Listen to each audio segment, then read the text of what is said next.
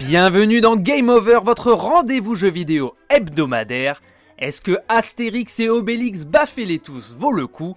Vous le saurez à la fin de ce test. Des jeux, il en existe pour ceux qui souhaitent passer un moment agréable en famille, et ça, l'éditeur français Microids l'a bien mis en avant à la fin de l'année 2021.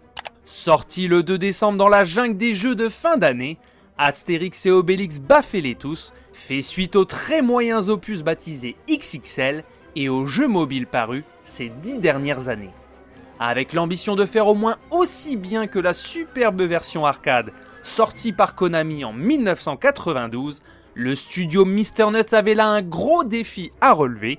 Alors, le pari est-il réussi? Le titre est-il la meilleure adaptation de la licence à ce jour?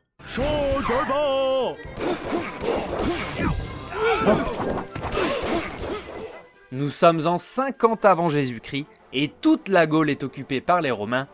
Toute Bien sûr que non.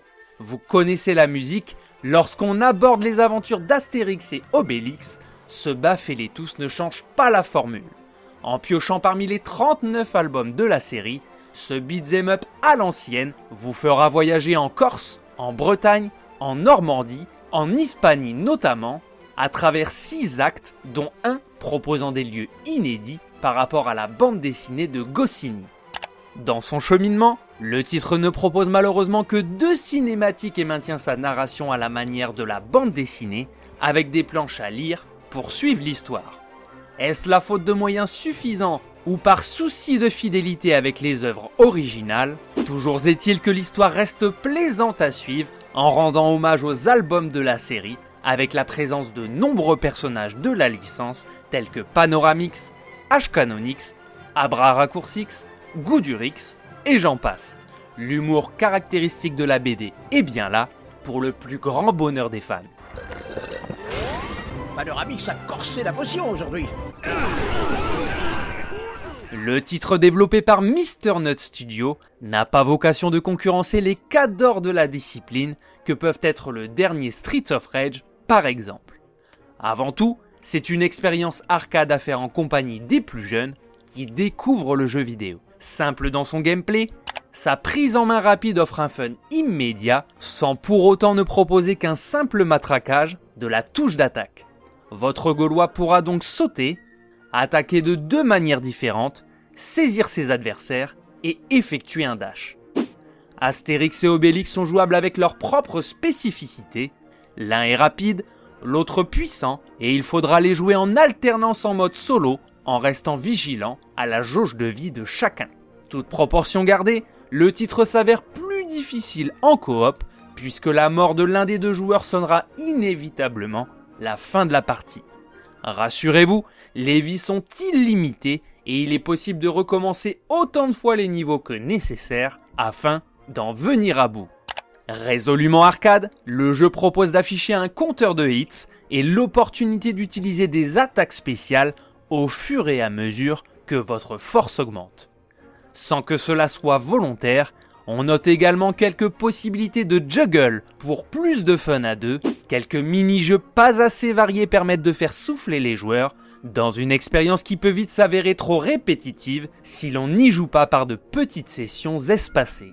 Avec ces quatre modes de difficulté allant de très facile à très difficile, il n'y a aucune raison de ne pas parvenir au bout de la tonne de romains sur les 50 niveaux, il n'y a aucune interaction avec le décor, ni possibilité d'utiliser des armes comme dans la plupart des jeux du genre, la replay value n'est malheureusement pas au rendez-vous, ce n'est pas le mode libre, débloquable à l'issue du jeu qui permettra de prolonger le plaisir pour y améliorer son score. Il n'y a pas de galerie ni d'autres bonus récompensant le joueur au-delà des crédits du jeu. Êtes-vous amateur des histoires d'Astérix en BD ou à l'écran? Quelle est votre aventure favorite du petit Gaulois? Dites-le moi en commentaire. On va parler de la technique et de mon avis final, alors restez bien jusqu'au bout si vous souhaitez tout savoir. Allez, on y va C'est à coup sur le point fort d'Astérix et Obélix, baffez-les tous, la réalisation de Mr. Nut Studio est superbe. Visuellement, Le titre est extrêmement détaillé et fidèle à l'œuvre dessinée par Uderzo et Didier Conrad, avec de nombreuses onomatopées qui renforcent l'impression de se trouver dans une BD interactive. Côté OST, l'ambiance concoctée par Raphaël Guesca est totalement fidèle aux adaptations à l'écran, le tout soutenu par les voix de Jean-Claude Donda pour Astérix et celle de Guillaume Bria qui double Obélix depuis 2014 dans les films d'animation. Techniquement, le titre tourne sur un Them Up Engine qui fait des merveilles, l'ensemble est très bien animé, sans chute de framerate, malgré le bazar ambiant qui se déroule en jeu. On regrette l'absence de réglage audio permettant de baisser légèrement la musique, ce qui aurait permis à la voix d'Astérix légèrement sous-mixée d'être plus audible.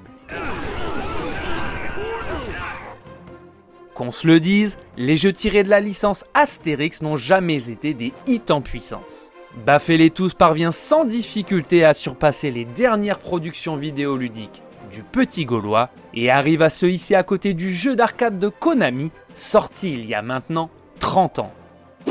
Bien que le gameplay soit rudimentaire, répétitif et que l'aventure soit parfois rallongée artificiellement, son accessibilité et le fun qu'elle procure en compagnie des plus jeunes en font bel et bien le jeu le plus réussi de la licence.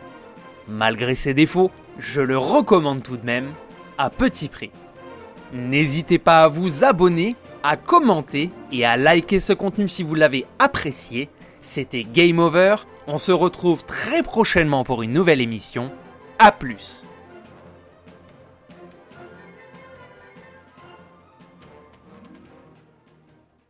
Retrouvez cette émission et toutes nos productions sur Radio Indep et en podcast sur l'indépendant.fr, nos réseaux sociaux et votre plateforme de streaming favorite.